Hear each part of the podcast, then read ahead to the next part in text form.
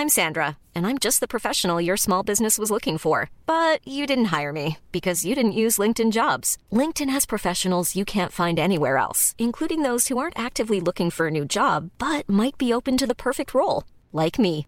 In a given month, over 70% of LinkedIn users don't visit other leading job sites. So if you're not looking on LinkedIn, you'll miss out on great candidates like Sandra. Start hiring professionals like a professional. Post your free job on linkedin.com/people today.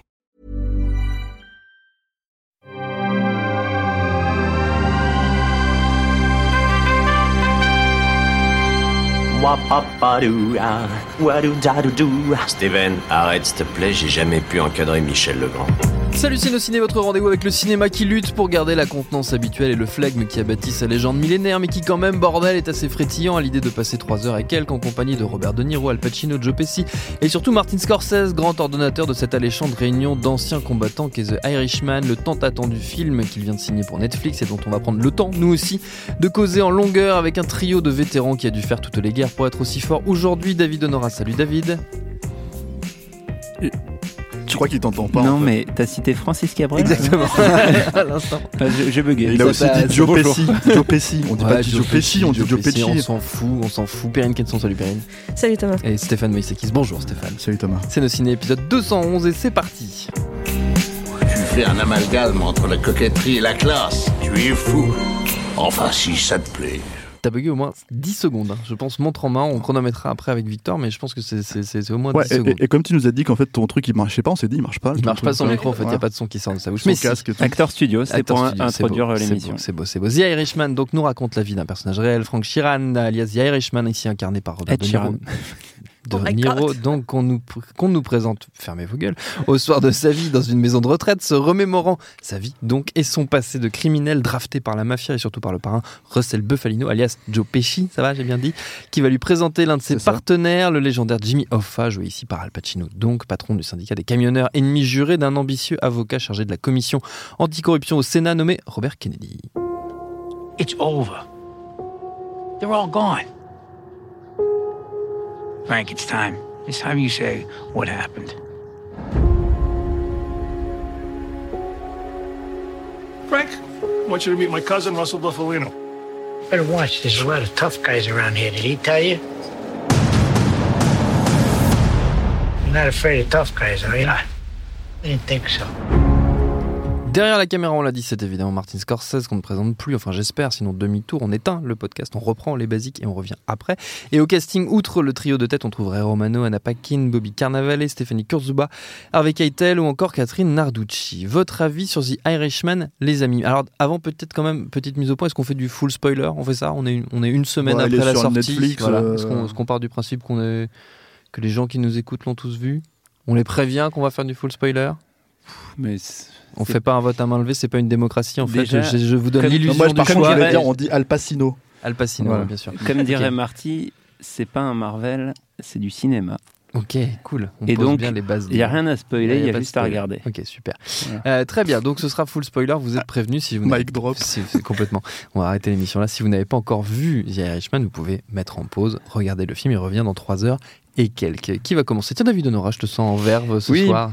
Alors, bon, parce que j'étais malade il y a quelques jours, Voilà. maintenant je vais mieux. Mais t'es donc, euh, bourré ou quoi Ou qu'est-ce qui se passe? Non, justement, mais c'est une sorte d'euphorie. euh, c'est c'est- Post-Irishman. c'est- Post, euh, ouais, post, Post-maladie. Post-maladie. C'est- tu Ouais, sais, quand t'es très enrhumé, c'est bah, il y a des gens, ils font de la, de la drogue à partir de ça, à partir de rhume. Donc, Waouh. Je pense qu'on va la tenir l'émission de 45 minutes. Ouais, Euh, je pense Le Purple Drink. Avec que de la merde. Assez facilement. le ouais. purple drink. Non, euh, alors ce qui, est, ce qui est vraiment très intéressant, c'est que euh, c'est un, c'est un film qui, qui, a, qui a un peu valeur de. Qui a, enfin, qui a totalement même valeur de bilan, non seulement d'un d'un gros morceau de la filmographie de Martin Mhm. Scorsese, qui sont. euh, Enfin, qui, qui pas, pas forcément en nombre euh, ce qui est le plus important dans sa filmographie, mais ce qui est sans doute ce à quoi on l'associe le plus, c'est-à-dire les films de gangsters, notamment euh, à travers euh, Mean Streets, mais ensuite euh, Les Affranchis, euh, Casino, même, même d'une certaine manière, Le Loup de Wall Street peut être Mm. vu comme un, comme un film de gangster. En tout cas, il reprend euh, la même forme narrative et le, et le même style que, ce que les films que j'ai cités juste avant.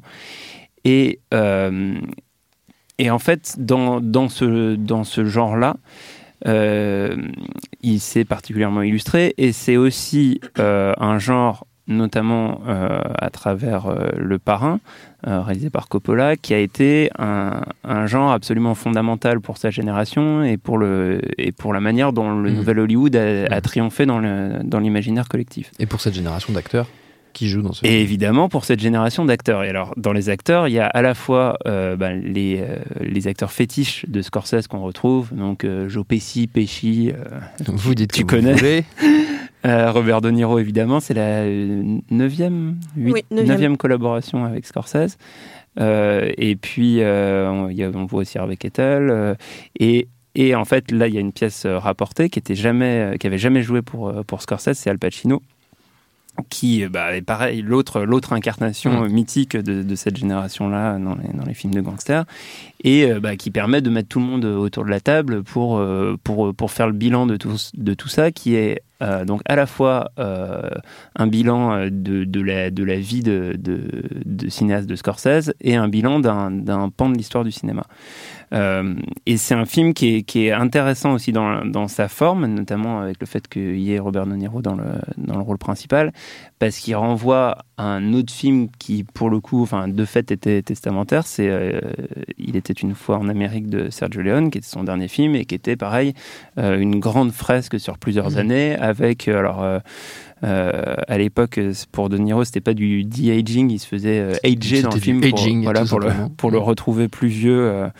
Euh, le, le, le, film se passe sur trois époques et il mmh. y a un moment où on le voit quand, quand, enfin plusieurs moments où on le voit quand il est plus vieux.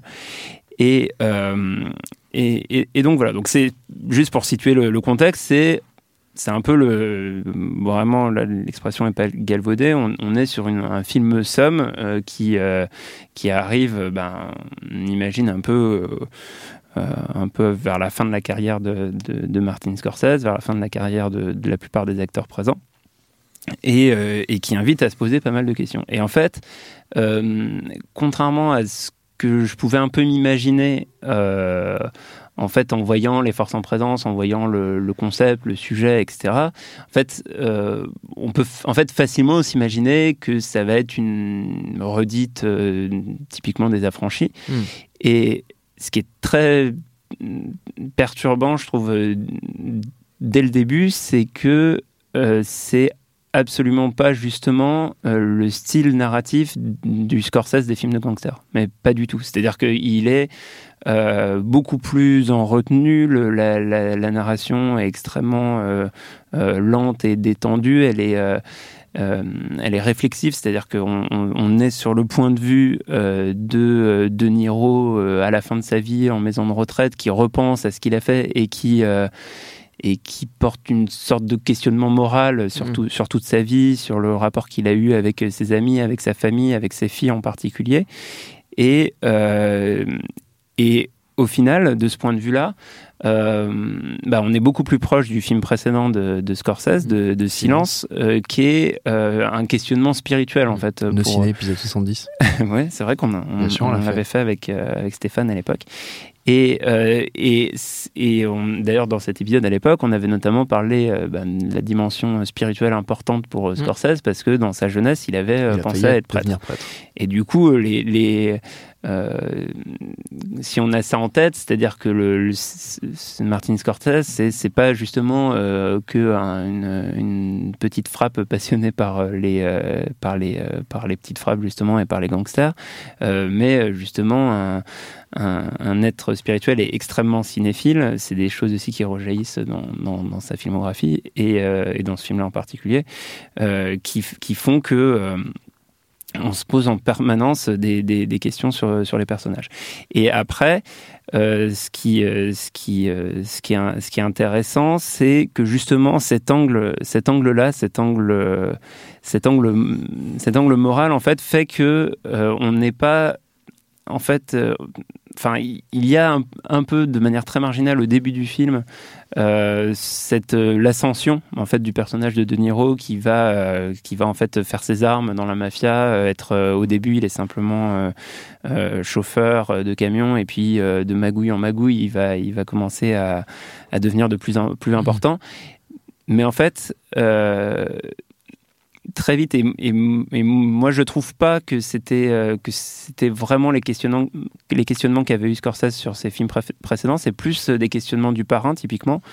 Euh, le- le- L'avancement du personnage par rapport à sa ligne morale est le moteur narratif du film. Mm. C'est-à-dire euh, où est la limite? Et à partir du moment où j'ai passé la limite, qu'est-ce qui se passe? Et qu'est-ce que qu'est-ce que je suis en tant qu'être humain, etc. Mm. Et, et le, et le film passe son temps à, à po- à travailler ce, ce genre de questionnement. Et donc je trouve le euh, bah, le film euh, hyper euh, hyper intéressant de ce point de vue-là.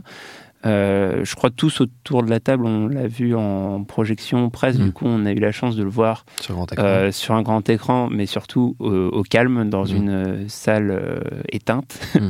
qui est des conditions pas forcément faciles à reproduire à la maison. Et je pense que bah, si on dit un mot sur, sur Netflix, c'est que bah, par rapport... bah, par rapport à d'autres films où il y a euh, éventuellement le, le- des conditions de son, de, de taille d'écran et tout qui sont importantes, même si là c'est encore le cas. Euh, là, je pense que le, le plus, le truc un peu plus compliqué, c'est à la fois la durée du film Mm. et euh, la concentration nécessaire, Mm. le fait de, de- de vraiment pouvoir se confier, Mm. enfin se consacrer au film entièrement. Et c'est vraiment pas, euh, c'est vraiment pas une, une série télé déguisée en film. C'est-à-dire que je, je pense que c'est vraiment pas pertinent de le regarder en plusieurs fois. Perrine Euh, J'ai envie de citer un, un grand groupe euh, français euh, qui disait euh, on fait le bilan calmement en se remémorant chaque instant, parler des histoires d'avant comme si on avait là plus de 70 ans. Euh, en l'occurrence, 50 ans. oui, mais là c'est plus de Là, 70 ils ans. C'est pas 50 ans. Plus c'est- tu 70 ans. t'appropries les nègres marrons, en 80. gros, si j'ai bien compris. Totalement. Euh, non, mais voilà, l'idée, c'est que c'est vraiment un film euh, assez. euh, Il y, a- il y a une forte nostalgie évidente qui traverse euh, Mhm. qui traverse le film ne serait-ce que par évi- évidemment euh, en faisant ce choix des acteurs qui ont parcouru sa, sa- sa cinématographie euh, sa filmographie et euh, même sa, sa cinéphilie hein, d'une certaine façon comme tu le disais exactement cette cinéphilie du, du film de gangster que, que- dont, dont Al Pacino est un des grands marqueurs mais il y a aussi, enfin, il y a énormément de mélancolie en fait derrière tout ça. En effet, c'est les souvenirs d'un- vieil homme, c'est les souvenirs donc de, de, de- de Robert De Niro dans, dans sa maison de retraite. Et, euh, et donc, si on, on pourrait mettre un sous-titre à, à The Irishman, c'est euh, l'histoire de l'homme qui était là en fait. Parce que De Niro dans le film, il n'est pas très acteur en fait dans cette histoire. C'est un peu un personnage qui suit, euh, qui suit un petit peu euh, la mouvance. C'est quelqu'un qui est fasciné par euh, les autres personnages. Il est fasciné par le personnage de Joe Pesci. Il est fasciné par le personnage de euh, Jimmy Hoffa, enfin qui est incarné par Al Pacino. Il est fasciné par cette figure que représente Harvey Keitel, qui finalement ne fait pas, n'a pas énormément de place dans le film, mais qui, euh, qui, qui reste une figure comme ça de l'ombre, absolument comme ça, qui a une espèce de, de regard de survol absolument fort. Donc c'est un personnage qui euh, finalement va marcher par, par fascination, qui va se retrouver à faire des choses au fur et à mesure sans tout à fait les vouloir. C'est pas un carriériste en fait ce personnage. C'est un personnage qui est juste bien content d'être là. Et quand il se quand il se remémore tout ça, bah, c'est vraiment à un moment donné, il, il- il se souvient, c'est genre ah le, le bon vieux temps en fait. C'était comme ça. Il- alors en effet, il y a des questions morales qui reviennent évidemment. On se les pose ces questions-là quand on fait le bilan un tout petit peu. Mais il y a aussi cette idée de c'était bien en fait, j'ai eu une vie aussi et j'en suis le seul témoin en fait, je suis le seul témoin encore vivant, je suis passé à travers les balles, je suis passé à travers tout en fait. Moi je suis passé à travers tout ça parce que finalement il n'était pas cette figure de proue en fait du, du- de, de ce mouvement-là. Il l'a été à quelques moments, il a été euh, même euh, euh, comment dire euh, félicité, mis en avant, mais il est jamais, il n'est jamais que cet admirateur d'un- d'un- d'un- de tout un système. Mais en effet, il n'y a pas cette façon de filmer la, mafia, euh, comment dire, galvanisante, euh, absolument euh, incroyable. Y a on a l'impression d'un travail de petite main, on a l'impression de regarder ce travail quasi artisanal. Quand on voit la façon dont Joe Pesci travaille, il y a quelque chose de presque artisanal, de proximité, qui est assez intéressant. Et c'est drôle que le film sorte d'une certaine façon tout proche de, du traître de Marco Bellocchio, qui est sorti récemment. Euh, qui, qui donc lui aussi traitait de la mafia, Hmm. mais pareil avec ce point de vue légèrement décalé. Euh, donc a- Marco Bellocchio n'a pas toute cette historique de travail de gangster, mais il a, il a quand même un, un- un travail d'observation.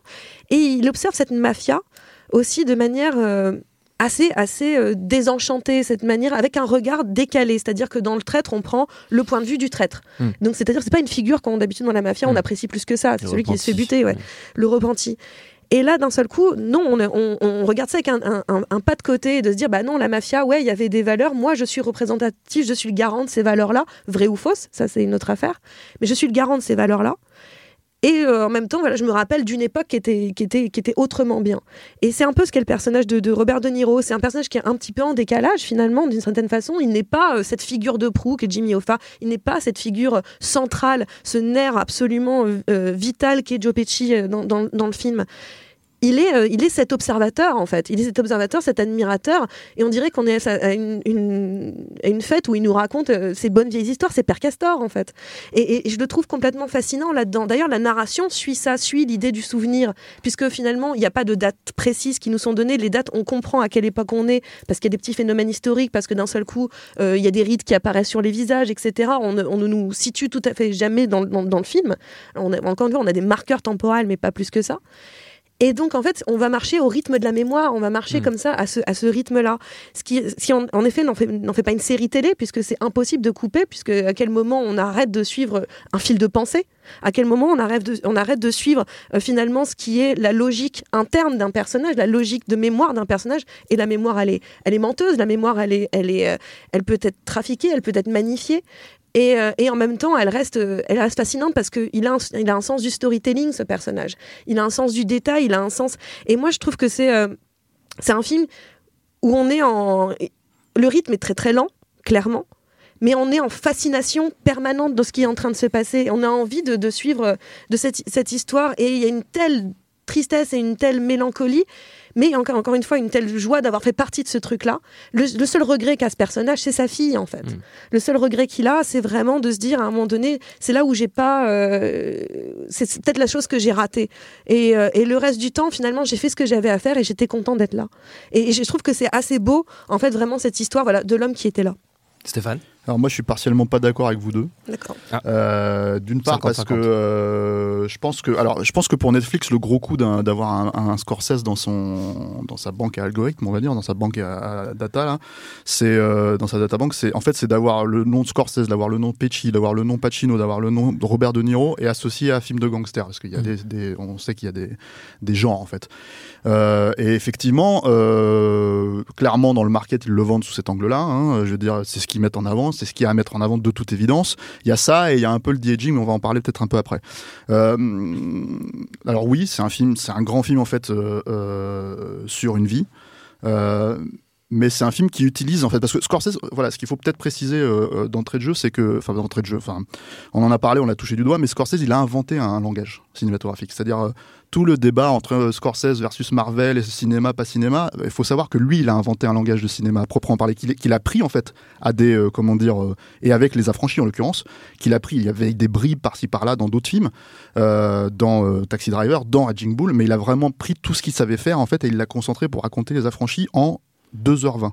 2h20 qui foncent, mais euh, euh, tête baissée en fait dans ce que ça raconte, avec des ellipses, euh, des, euh, des voix off, en fait, des, euh, des plans séquences. Des- et en fait, quand tu mélanges tout ce truc et que lui, il le, il le maîtrise avec, avec une merveille en présentant des personnages en deux secondes, tu te rappelles tout de suite, tu te rappelles de Johnny Two Times, tu te rappelles parce qu'il le dit deux fois, paf, paf, tu vois, euh, il dit toujours les trucs deux fois, tu te rappelles de tous ces trucs-là, tu te rappelles de, de l'environnement dans lequel tu vis. Et là, oui, t'es dans les- t'es dans l'aspect exaltant, en fait, de, de, de, dans les affranchis. Casino, il a poussé ça au paroxysme, en fait. Là, il l'utilise au début. C'est vraiment un langage qu'il utilise. Le- le- L'aspect euh, euh, je kiffe d'être là euh, dont parle Perrine, en fait, c'est vraiment les, les 30 premières minutes. C'est-à-dire qu'il est là en train d'embrouiller des mecs parce qu'il pique des steaks euh, dans son camion et qu'il va les refourguer à des, à des mafieux. Et ça, ça y est, il utilise ce langage-là, en fait. Il le réutilise. Et en fait, progressivement, justement, au moment où le film devient de plus en plus funèbre, il l'abandonne.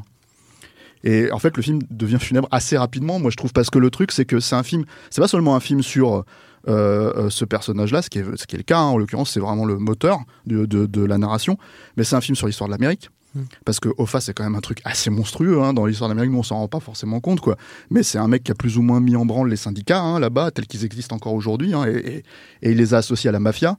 Donc c'est pas un mec sympa, hein. Hoffa c'était pas un mec sympa, c'est un mec euh, dont on, il- d'ailleurs c'est plus ou moins euh, impliqué dans le film, qu'il est plus ou moins en rapport avec l'assassinat de, de Kennedy, quoi. Qui- Euh, qui- un truc qui relativise d'ailleurs à- un peu à la fin du film avec la scène de l'infirmière qui, qui ne sait pas qui c'est. Oui, Euh, bien sûr. Oui, oui, bien sûr. Oui, sauf qu'elle sait pas qui c'est. Sauf qu'en fait, le truc, c'est que la- le, le, le, le fonctionnement de la société américaine, et notamment de la société du travail, en fait, euh, est euh, comment dire, est, est phagocyté par euh, voilà. Et donc, en fait, c'est- effectivement, ça fait sens de montrer un personnage comme De Niro qui est un prolo. C'est un prolo en fait. Mm. C'est le mec, on lui dit bon, tu prends le flingue, tu vas buter le mec. Il, il fait ok, bon, comment je vais faire? Et, et il t'explique. Il te dit bon, euh, euh, celui-là, il faut utiliser ce calibre-là. Il faut euh, comment dire, il faut vraiment, si tu veux pas te faire attraper, il faut vraiment faire ça vite. pap, pap. Et en fait, il te montre au fur et à mesure. euh, ce, que- ce qui pourrait être en gros un travail de livreur, un travail de ce que tu veux, puisque c'est ce qu'il est au début, Mm. ça devient un travail d'assassin, un travail de, de etc., etc. Il, il fait ce parallèle d'ailleurs explicitement en disant euh, euh, je, je peignais des maisons. Voilà, fait, c'est ça, euh, c'est le titre du, c'est le C'est titre le du, titre du livre, roman euh, dans ces- dont est tiré le film. Voilà. Et, euh, et, et- Enfin, et- juste pour expliquer, c'est que alors, le parallèle entre il peint, peint pas littéralement des maisons, mais le fait de, de dessouder des gars, il, Il y a des projections. Ça met des Voilà. projections Le de fait- sang sur les murs. Le fait est que justement, en fait, euh, euh, ce qui est euh, peut-être un spoiler pour les gens éventuellement, euh, c'est-à-dire euh, la mort de Jimmy Hoffa, puisque c'est un personnage qui a disparu. En fait, aujourd'hui, on ne sait pas. C'est-à-dire que le problème de le problème de ce film, c'est qu'il se situe sur euh, la- la- le, le- le témoignage de, Mm. de de Sheeran, mais le problème c'est qu'en fait c'est en- un personnage qui est resté quand même euh, Mm. euh, porté disparu pendant des années jusqu'au bout de sept ans en fait on, Mm. on a fini par le déclarer mort parce que c'est la loi qui Mm. veut ça quoi.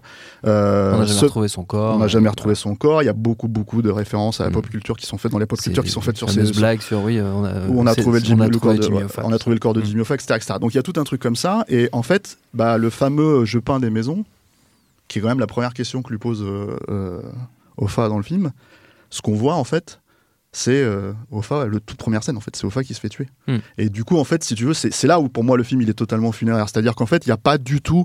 Il y y a de l'humour dans le film, bien sûr. Il y a, euh, comment dire, euh, un peu d'exaltation.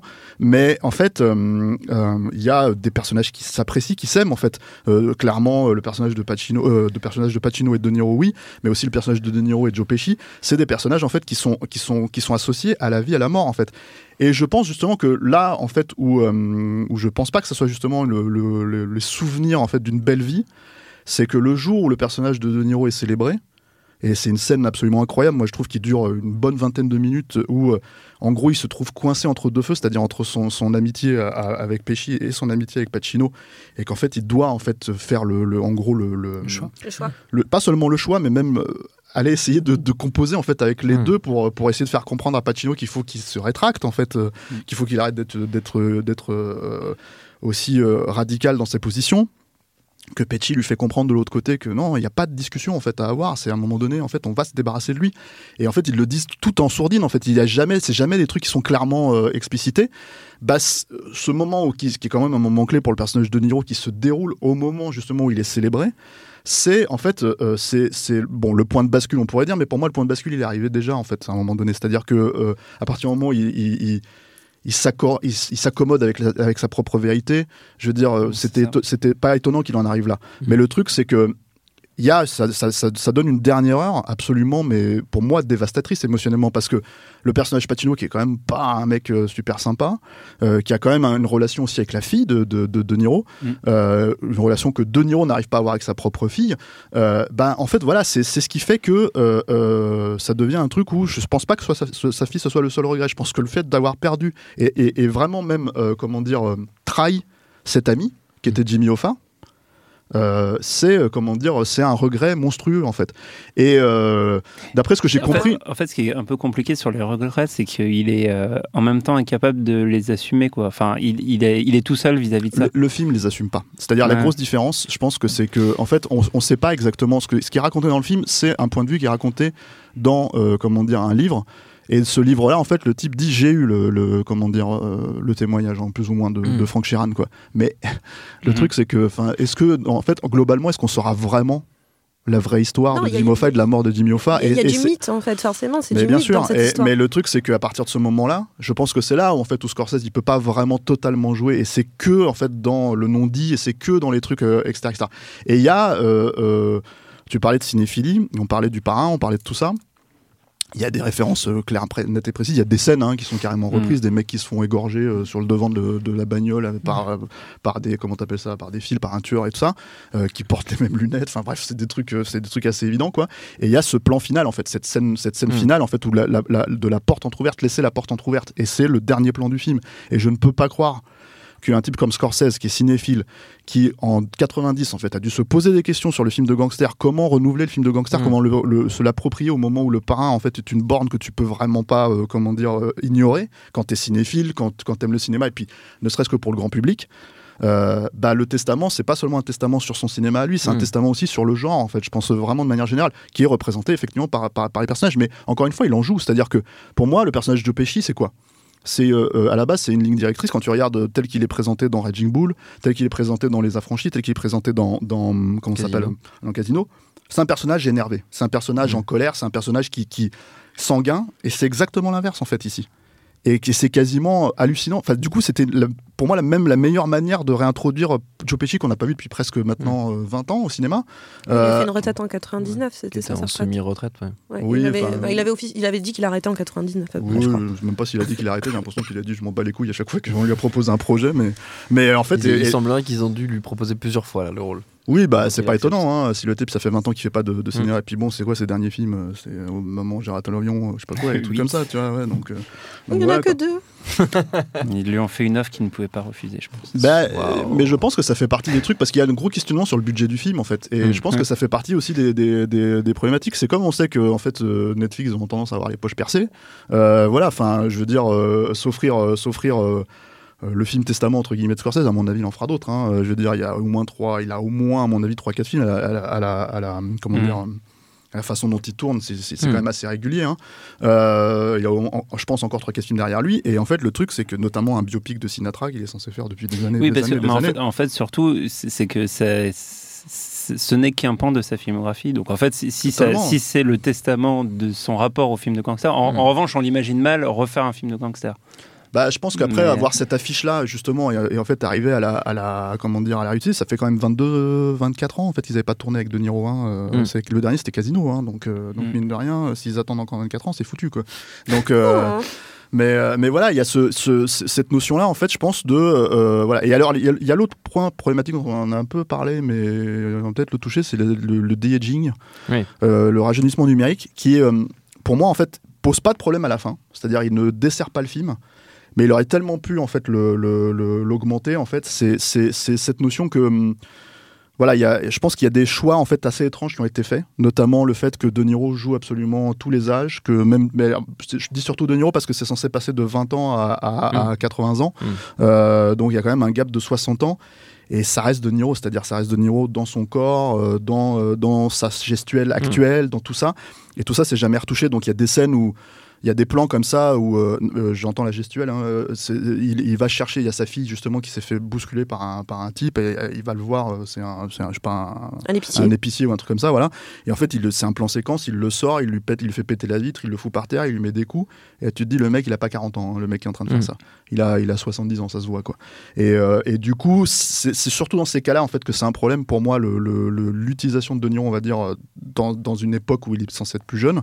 Euh, le de-aging en soi, il est. euh, et il est vraiment pas, euh, comment dire, au niveau d'un Marvel ou d'un truc comme ça. hein, euh, ça, c'est une évidence, quoi. Euh, mais je pense que parce que c'est une question de méthodologie et que je pense qu'en fait, voilà, ils ont dû essayer, réessayer, réessayer. Quand tu regardes le générique, à la fin, il y a, mais je sais pas combien de sociétés d'effets spéciaux à Taïwan ou je sais pas Mm. où en plus qui sont qui sont qui sont venus Qui euh, faire du- du- des rajouts en Mm. fait pour pour pour à mon avis travailler vraiment les, les Mm. détails. au- Ah, le problème, au- c'est que la gueule de De Niro, à un moment, faut, faut enlever des bouts, quoi. Enfin, c'est, tu, tu peux pas. euh, Bah, le enfin, vrai faut problème- réinventer son visage Je pour pense le. que le vrai problème, mais justement, je pense que le vrai problème en fait de De, de Niro surtout, c'est que hum, quand tu le rajeunis, en fait, t'as l'impression d'être à un moment, t'as soit Ronald Reagan jeune, tu vois, soit euh, comment euh, John Wayne ou un truc comme ça. Mais le problème, c'est qu'on connaît De Niro jeune. On Oui, sait à quoi il ça. ressemble. Et, et, et c'est euh, c'est là où, par exemple, Marvel est malin en l'occurrence, si Mm. tu veux, c'est qu'ils savent en fait, euh, parce qu'ils jouent sur cette logique de nostalgie, euh, ils savent à quoi ressemble, je sais pas moi, Kurt Russell quand ils le rajeunissent ou, ou- ou Michael Douglas. Et ils font tout pour que ce, Voilà, ça colle pour que ça colle, ça Maintenant, maintenant, ils font ça sur quatre scènes.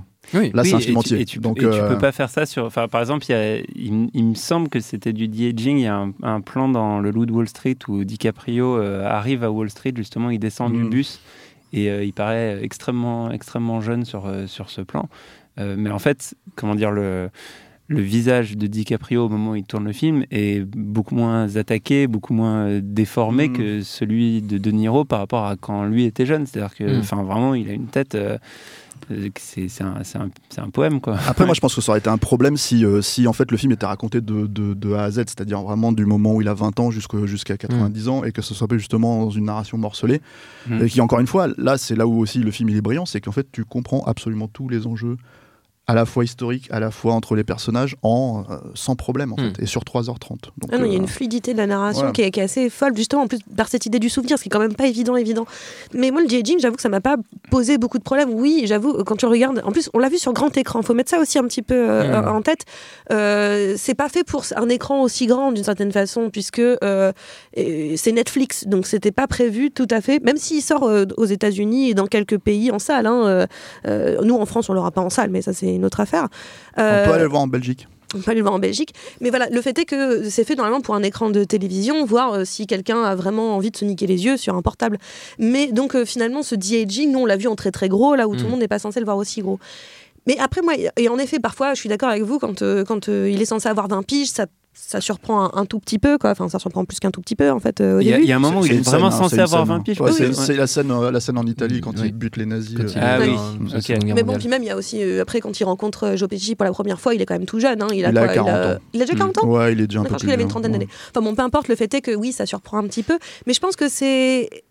Comme c'est pas son propos, il aurait pas pu prendre un autre acteur pour les Mm. jouer jeunes, puisque c'est pas son propos. Son propos, c'est de rester avec ces acteurs-là pour raconter cette histoire-là aussi du, euh, de- du film de gangster.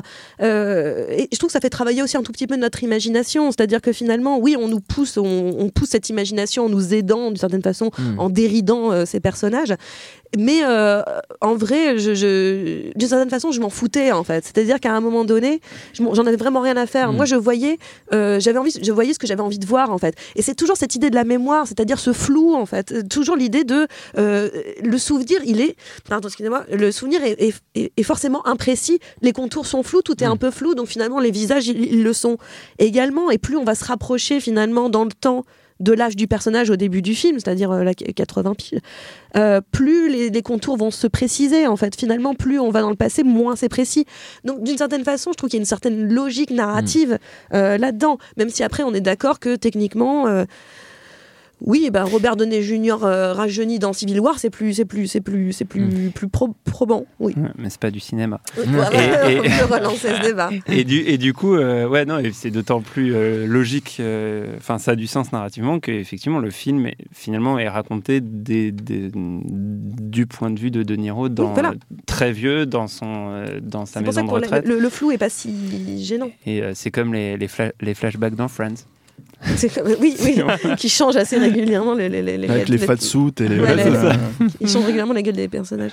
Mais il y, a, il y a un autre truc qui est intéressant aussi par rapport à. Parce que tu parlais d'un film funèbre, et c'est vrai qu'il y a un côté un petit peu. euh, euh, c'est le mot euh, classique, euh, film crépusculaire, euh, film. Moi, moi j'ai pas du tout vu la belle Stéphane a dit euh, funéraire, je tiens à préciser, comme, comme une urne funéraire, Oui, dans lesquelles on met les cendres non, du t'as cinéma. t'as dit, funèbre. Non, t'as dit funéraire Ah bon, funéraire, j'ai dit. C'est joli un film funéraire, moi je trouve. Euh, juste, juste sur ça, moi, ouais, un peu comme, euh, comme Stéphane, je, je, je vois pas trop le, le côté euh, euh, bilan, nostalgie de la, de la belle vie en fait. Enfin, je suis vraiment plus dans un truc. euh, Pour moi, à la fin, Qu'est-ce quand que j'ai il fait de ma vie, quoi Bah pas que. Pour moi, à la fin, quand il raconte euh, cette histoire, notamment avec cette jeune fille où il lui dit euh, euh, ah mais Jimmy Hoffa. Enfin, il il y a un espèce d'enthousiasme à raconter le truc, euh, même de créer du mystère encore quand il y a les mecs du FBI qui viennent le voir et tout ça. ouais. Où le gars, il est c'est un putain de passé qu'il a quand même. Il a quelque chose à raconter. Et je pense que c'est quelque chose qui, à la fin de sa vie, on va pas se poser, euh, on, va, se rappeler ces moments-là en fait. Et donc je pense que c'est c'est ça qui est intéressant. Mais je reviens plus globalement par rapport à, à Martin Scorsese lui-même en fait. C'est assez intéressant parce que je peux pas empêcher de faire un parallèle avec Martin, avec euh, Martin Scorsese cinéaste. Mm. C'est-à-dire que euh, d'une certaine façon, lui aussi c'était l'homme qui était là en fait. Lui aussi c'était l'homme qui était là dans le film de gangster. Lui aussi aux côtés de, on les a nommés en fait aux côtés euh, évidemment de Coppola, aux côtés de d'autres grands. Et même, moi, je, dans le film, je trouve qu'il y a même un petit peu de, de Cassavetes dans, dans sa manière dont, dont c'est des hommes qui parlent entre eux, etc. Il y a quelque chose de très Cassavetes dans, dans le film. Et je vois aussi cette espèce de, de, de, de- de Martin Scorsese qui nous dit, ce petit bonhomme à la grande lunette tes gros sourcils, qui nous dit ben ben moi j'étais là en fait. Moi j'étais là avec ces gens-là et j'ai- et j'ai fait et j'ai partagé euh, ce truc-là et j'ai- et j'ai été aussi euh, acteur et admirateur et, euh, et, et certains ont disparu. Peut-être que j'en ai tué certains, j'en sais rien par mon travail. Mais le fait est que il y a un espèce de regard sur son propre son propre parcours et je peux pas m'empêcher de d'imaginer que Scorsese d'une certaine façon se projette dans ce personnage de De Niro en fait et qui lui-même regarde sa carrière en disant Damn, quoi. Il y a, il y a- il y a- il y a eu quelque chose, il s'est passé quelque chose. J'ai fait partie d'un truc assez fou, assez énorme. Et euh, là, arrivé à cette période-là de ma carrière, euh, dans les, les twilight years de, de- de ma carrière, bah, j'ai le droit de regarder ça avec Bah, beaucoup Sauf que de. c'est pas l'homme de de- l'ombre, hein, Scorsese. C'est pas que l'homme de l'ombre, mais peut-être qu'il a aussi une forme d'humilité par rapport à ça, en fait. C'est pas. Bah, Oui, moi, que je c'est pense que le- pas une projection à 100% je pense littérale. et à- Je- moi, non, mais à raison, et à raison, je pense qu'en fait, il a pas, non, euh, quand il, quand il se retrouve en fait à, et à assumer, en l'occurrence, hein, euh, euh, publiquement, euh, comme Scorsese, euh, qui dit en gros, Marvel, c'est pas du cinéma, il n'y a pas d'humilité. Et, et tant mieux, en fait, il a raison Mais non, c'est pas que d'humilité ça, c'est peut-être ça. hein. l'humilité vis-à-vis des, compères, des gens qui, qui l'estiment en fait, pas, du, pas des gens qui l'estiment pas comme Marvel, mais les gens qui l'estiment comme justement Coppola, Cassavetes et compagnie, qui sont des gens qui, qui l'admirent. Et bien, moi je pense que vraiment, ou même, euh, j'allais dire Kubrick, mais bon, en soi, pff, ça, ici pas Kubrick du tout. Euh, mais le, le fait est que je pense qu'il a vraiment un truc du. Moi j'ai fait partie de ce gang-là, et, et- et- et c'est une forme d'humilité de se dire peut-être, euh, oui, voilà, j'ai été aussi un des acteurs. Moi aussi j'ai été reconnu, comme le personnage de De Niro est reconnu à, à un moment donné. Et je moi, je je, je, je le pense pas euh, du tout euh, tout à fait prétentieux vis-à-vis de ses pairs, en fait. Au contraire. Ah, Bon, Après, pas je me- moi, je- cinéma, non. Moi, je non, me posais. mais euh, je parle pas de Marvel. euh. Je me pose des questions sur ça parce que, euh, enfin, c'est mon point de vue. Après, j'ai pas du, le temps. du point de vue, du point de vue. Mais non, Perrine. Merde. Non, mais du point de vue de Scorsese, ça, comment dire, son humilité euh, vis-à-vis du cinéma, elle, elle s'inscrit dans, dans, dans une histoire euh, plus ancienne, c'est-à-dire qu'au-delà de, de ses pairs et de, des gens qui ont fait du cinéma en même temps que lui, euh, c'est vraiment peut-être justement dans cette génération certainement un des plus cinéphiles et un de ceux qui euh, En plus, qui- oui. Mais c'est lui qui a créé la plus- World Foundation euh, Cinéma, voilà, de- qui est plus- qui est- qui à fond sur qui le. est extrêmement sensible et notamment euh, euh, enfin tu, tu parlais Stéphane tout à l'heure du, du fait qu'il pouvait s'interroger sur euh, sur euh, sur ce qu'on pouvait faire après le parrain au moment de faire les affranchis mais c'est aussi quelqu'un qui a été euh, fasciné par euh, toute l'histoire euh, préalable du film de gangster et euh, et qui euh, et, et pas que du film de gangster mais, mais toute l'histoire du, du cinéma c'est un, mec qui est, qui est extrêmement impliqué ben, comme tu dis dans le dans, le- la le- préservation des films Voilà. dans la restauration des films euh, pas que de- pas que le cinéma américain d'ailleurs qui non. est extrêmement le curieux cinéma du cinéma du monde entier le cinéma italien mais aussi le cinéma asiatique cinéma indien c'est c'est euh, donc euh, en fait je pense que ce enfin cette euh, cette humilité vis- vis-à-vis du cinéma elle euh, elle pour lui elle coule de source c'est-à-dire qu'à la fois il, il est très conscient de, de sa place là-dedans Oui, Il je pense pas qu'il se mésestime, mais comme le personnage ne mésestime pas non plus, Ouais. il sait ce qu'il a fait. Quoi. Et, euh, et c'est. euh, mais, mais ouais, je m'interroge là-dessus, moi. Je trouve que la scène, typiquement, la scène de confrontation à la fin du film avec les. Euh, les agents du FBI qui viennent lui demander, euh, non mais sérieux, qui viennent demander à De Niro, mais euh, franchement, tout le monde est mort. Ouais, Euh, Parlez tu peux- maintenant. tu peux enfin raconter ce qui s'est Mm. passé. Et, euh, Bah, il l'a pas fait au FBI. Et voilà. Oui, En oui. l'occurrence, c'est ça le truc. j'ai- et en fait, c'est ça qui est. Et en fait, moi, moi, cette scène, euh, moi, cette scène me pose question. Je pense que c'est un, un point clé de, de la compréhension du film, et je, j'achoppe encore un peu sur euh, sur euh, sur ce que ça implique, en fait. Parce qu'il est toujours dans ce système de valeurs, en fait, le personnage. Il va pas parler aux feds, en fait. Et- mais par contre, il va se raconter. Il va se raconter comme il va se raconter au gars qui a fait le, le- le livre, en fait. En fait, le, enfin, moi, je, je trouve que, en fait, sur la sur la den- dernière heure, le, le poids du remords, notamment via le, le fil narratif de ce qui se passe avec sa fille et que sa fille ne lui pardonnera absolument jamais.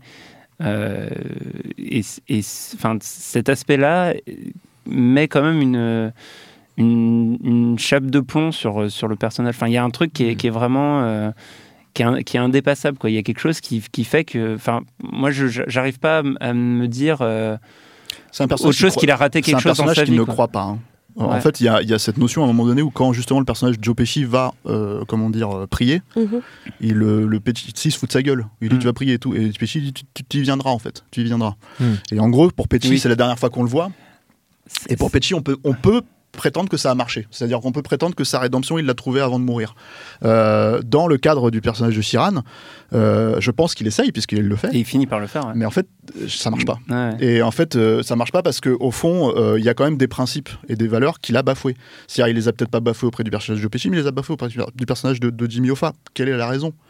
Quel est le, le- à quel moment il a été euh, engourdi? Et ça a changé l'histoire. Euh, de- des États-Unis en fait quelque part donc le Mhm. truc c'est que je pense que euh, c'est mieux que ça reste en suspens justement que ça soit adressé euh, mais que ça reste en suspens, je pense, de la, part de, de la part de quelqu'un comme Scorsese, parce que personne n'a vraiment, euh, comment dire, le, le, le- c'est pas une théorie en fait le film, c'est-à-dire que c'est un film de narration, c'est-à-dire que par exemple pour prendre un exemple différent, un film comme JFK, c'est une théorie, Hmm. c'est-à-dire en fait on Oui. va chercher Jim Garrison, on va poser les questions, le, là où le film pour moi il est important de JFK, c'est de dire ok on a une théorie officielle qui est complètement euh, aberrante, donc on va la remettre en question.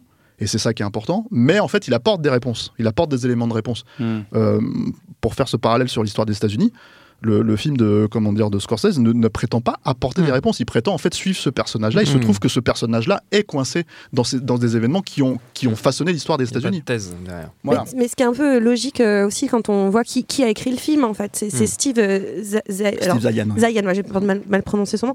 Steve Zayan, euh, qui est notamment le scénariste de euh, La liste de Schindler, de Mission Impossible, ou, ou là de la série euh, The Night Of, qu'il Mm. avait aussi réalisé. Que scénariste de Sorkin sur. euh, que scénariste sur le Moneyball. stratège. Mm. Et donc, c'est- c'est quelqu'un qui, euh, finalement, raconte du mythe en permanence, c'est-à-dire Mm. histoire contre histoire en fait. C'est-à-dire on, on raconte, c'est l'histoire dans l'histoire, l'histo- la petite histoire dans l'histoire, ou même comment on façonne, on crée du mythe, comment on crée une histoire. Mission Impossible, ce n'est que ça, c'est d'inventer, recréer en permanence une narration. Euh, quand on fait euh, Moneyball, on, on met de la narration euh, dans un truc de statistique en fait, c'est-à-dire que d'un seul coup on va de- faire donner une histoire à des chiffres. Euh, quand on regarde la liste de Schindler, c'est la petite histoire dans l'histoire, on nous raconte la grande histoire par le biais du trou de la serrure, mais par une presque un conte en fait, Mm. Euh, un conte terrible, mais un conte quand même. Et le, fait est que euh, et The Night Of, c'est littéralement ma version contre ta version contre ma version. Où est la vérité Nulle part. Et, et, c'est ça qui est intéressant. Et, c'est encore ça aussi dans, dans The Irishman en fait, c'est-à-dire que on s'en fout en fait d'une certaine façon euh, de la réalité du, du, du, du, de cette histoire. Est-ce que c'est vraiment Frank Sheeran qui a tué ou pas Jimmy Hoffa?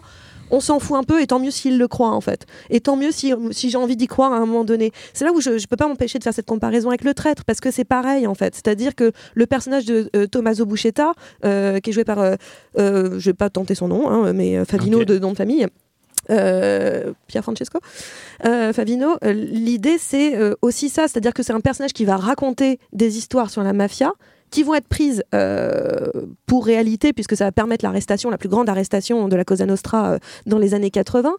Ça va être le plus grand repenti. Et en même temps, on peut pas s'empêcher de penser, et plein d'indices dans le film nous font dire genre, mais il bullshit pas un peu le bonhomme quand même pendant Mm. un bon moment.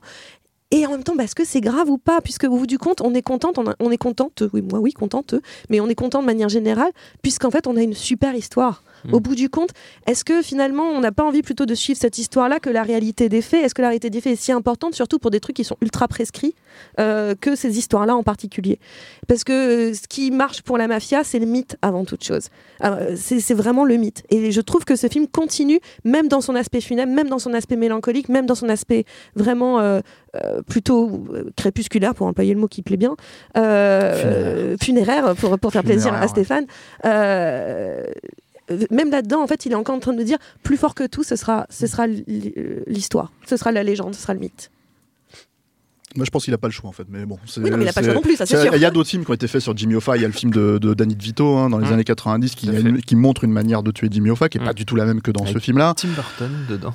Ah oui, il y avait Tim Burton, me Ouais, plus. qui joue un cadavre Ouais, et bon, Oh, bah, ça au moins c'est rigolo. dans un cercle. Et euh, il y a aussi euh, Fist avec euh, Stallone hein, en fait. où C'était pas, il s'appelait pas Jimmy Hoffa, mais justement parce que ça a été fait trois ans après sa disparition, Mm. donc il pouvait pas techniquement le- le- l'appeler comme ça, mais c'est le personnage de Jimmy Mm. Hoffa et c'est pareil. La façon dont il se fait, c'est le plan final hein, du film. C'est pareil, il se fait tuer. euh, Le personnage de, de c'est Kovacs, il s'appelle, je crois, et c'est Stallone qui joue le rôle. Quand tu vois, quand tu vois la gueule d'Hoffa, tu vois la gueule de Stallone à l'époque, ça n'a rien à voir. mais euh, mais euh, mais en gros, le plan final, c'est pareil. C'est la mise à mort de- du, de- du personnage à la Hoffa, et, euh, et c'est encore différent de ce qu'on voit dans, Mm. dans- voilà donc je pense qu'il a pas le choix et en fait je pense qu'il se pose il se pose plus vraiment la question en fait par rapport à ça et effectivement de toute façon il a fait de la mythologie avec la mafia Oui, voilà. Euh, il a aidé ça et euh, du coup voilà il est dans cette dans cette directrice Mm. Avant de se quitter, chers amis, malgré cette, euh, cette longue et riche discussion, on va quand même, quand même céder à la tradition, parce que nous aussi, nous avons des valeurs. On est comme dans la mafia, mais avec plus des films que des, que des armes et des meurtres. Euh, on va quand même céder à la tradition des, des recommandations. Euh, je vais vous passer le tour de rôle de la parole. C'est un peu, finalement, c'est un peu le concept de cette émission. Perrine Kenson. Euh, bah, je vais rester sur la- la- l'ambiance euh, réalisateur qui fait un film euh, funéraire, euh, Cette, crépusculaire. ex- cette Bon, expression ça, va ça- rester. Ça suffit non, ça va Non, rester. ça va rester. Ça va rester, Stéphane, on a dit. Euh, bah, c'est bon que tu aies mentionné Tim Burton parce que je pensais à lui en fait. Ah. Et euh, c'est euh, avec Big Fish. euh, qui, quand il a fait Big Fish, c'était. C'est terrible parce que pour le coup, il n'a pas le même âge que, que, que, que Scorsese quand il fait Big Fish, mais c'est déjà un film complètement, euh, complètement de deuil. C'est Hmm. quelqu'un qui d'un seul coup fait le tour de piste, littéralement, puisqu'il y a beaucoup d'idées du cirque, mais il fait le tour de piste de tout ce qu'il a fait de tout et de sa manière de filmer et de son cinéma et de tout ça. Et qu'un d'un seul coup il dit bon bah maintenant en fait je vais être condamné à répéter la même chose. Je vais littéralement toujours refaire la même chose et je me muséifie. Et ça y est c'est fini pour moi en fait. Et, et le film pour moi et j'aime beaucoup Big Fish mais mais surtout je le trouve pour cela pour cette raison là complètement triste Mm. complètement quelqu'un qui avoue que ça y est pour lui euh, en fait il a fait le tour d'un style alors euh, un- d'un d'un- d'un style très particulier, euh, pour le coup pas aussi foisonnant que, que, que, que, que- Martin Scorsese, puisque moins de films, moins de temps. Mais le, le fait est que c'est quand même quelqu'un qui dit, bah voilà, moi j'ai fait le tour de ça, Mm. et euh, c'est mon, c'est littéralement mon enterrement, et je redeviens un, un- un petit poisson dans une grande mare, et, et, et- et d'un seul coup j'ai plus, j'ai plus le droit que d'être placardé dans les musées. Et je trouve que, et, je vais devenir un stéréotype. Quoi. Mm. Et, je trouve que c'est euh, assez touchant, émouvant, et donc c'est pour ça que j'aime beaucoup Big Fish. David? Euh, moi, Le j'avais temps de pas, latence d'accès à David est assez impressionnant. j'avais pas vraiment Il de. n'a pas le Wi-Fi, je crois. J'avais pas, pré- pas, on voit, pas on voit vraiment. presque le logo buffering. Il est en ça tourne. 56K. J'avais pas vraiment préparé de reco puisque vous venez, vous venez de voir euh, un film de 3h30, donc euh, vous avez, Et alors faut aller vous coucher un moment. Mais du coup, quitte à, quitte à, quitte à faire ça, euh, j'en j'en parlais un petit peu tout à l'heure. Alors, beaucoup de gens l'ont vu, mais peut-être aussi pas forcément. Euh, justement, Waouh C'est meilleure introduction de film ever. juste- Les gens qui l'ont vu, mais peut-être. Il y a pas. des gens qui l'ont vu, d'autres pas. Voilà. Justement, il, y a- il était une fois en Amérique de Sergio. Leone, qui est, qui est pas finalement le plus vu des films de Sergio Leone. euh, Si vous avez sûrement commencé par Le Bon, la Brute et le Truand, où il était une fois dans l'Ouest. Euh, mais euh, donc le dernier film de, ce cinéaste italien avec Robert De Niro. Euh, James Woods. James Woods et beaucoup de monde. Euh, bah, et, et un, Un camion poubelle. un camion poubelle et un, Extrêmement important dans l'intrigue. D'accord. et un, et un chef-d'œuvre euh, incroyable qui est dispo sur la plateforme concurrente de Netflix actuellement parce qu'il est sur Amazon Prime. Donc, euh, si vous êtes abonné, Ouais, Comme moi. techniquement, il existe en Blu-ray. Il existe euh, en voilà, Blu-ray. mais euh, tu sais maintenant, les gens ils sont Ouais. sur Les Snapchat. jeunes, tu sais. Il regarde, il regarde, tu il regarde. maintenant, les euh, gens, ils sont sur Snapchat. Ah Si ouais. c'est si c'est pas sur TikTok, euh, voilà. Donc là, Ah, vous avez tous 80 ans comme euh, Frank dites-vous qu'il était là. une fois en Amérique. boomer. Ça dure 3h40, donc c'est combien de TikTok? C'est beaucoup de TikTok. C'est beaucoup de TikTok. C'est beaucoup de TikTok. Euh, non, et donc c'est un, c'est un film. Et du coup, non, et ça me faisait penser au fait que. euh, La vie, finalement, c'est long. non, mais que Robert, que, non, que Robert De Niro, euh, dans les, euh, les films de gangsters, euh, a été un peu dans tout- tous les. euh, Tous les grands coups. tous les gros coups. Dans tous les gros coups. Non, non, On mais le retrouve aussi- tout gars-là. En fait, là, il joue un on Irlandais. l'appelle Bobby les beaucoup d'ailleurs.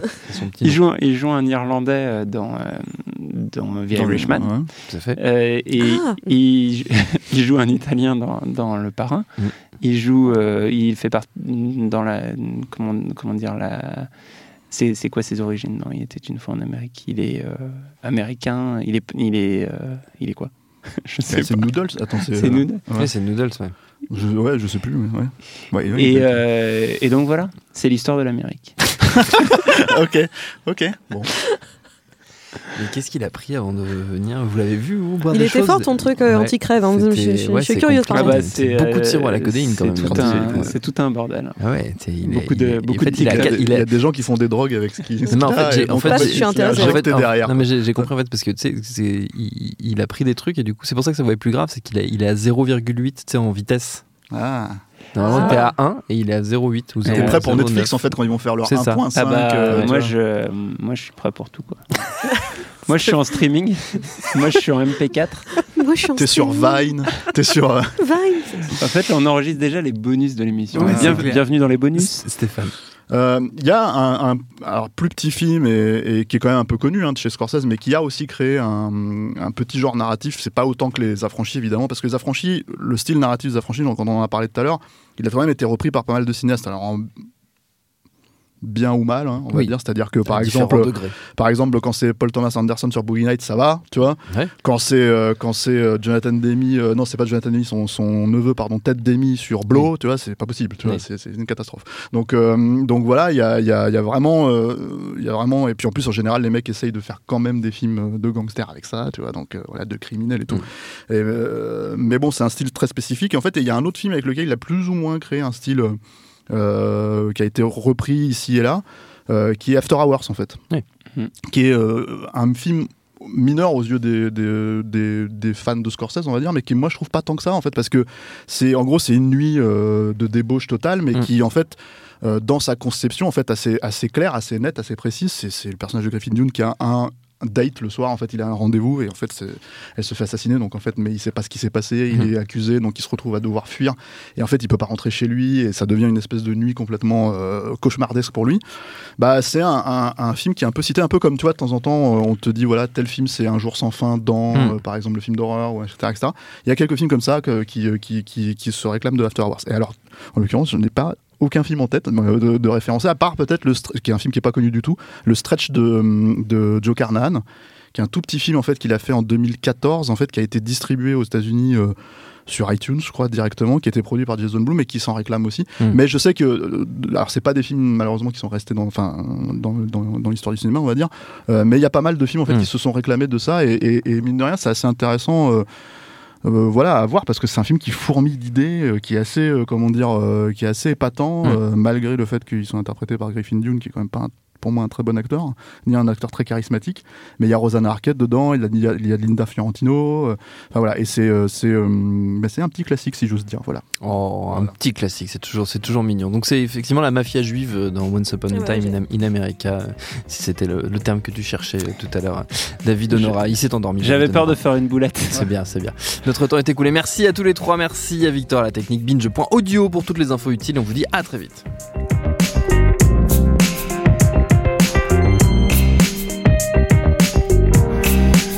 Tu fais un amalgame entre la coquetterie et la classe. Tu es fou. Enfin, si ça te plaît. Mom deserves the best, and there's no better place to shop for Mother's Day than Whole Foods Market. They're your destination for unbeatable savings, from premium gifts to show-stopping flowers and irresistible desserts. Start by saving 33% with Prime on all body care and candles. Then get a 15-stem bunch of tulips for just $9.99 each with Prime. Round out Mom's menu with festive rosé, irresistible berry chantilly cake, and more special treats. Come celebrate Mother's Day at Whole Foods Market.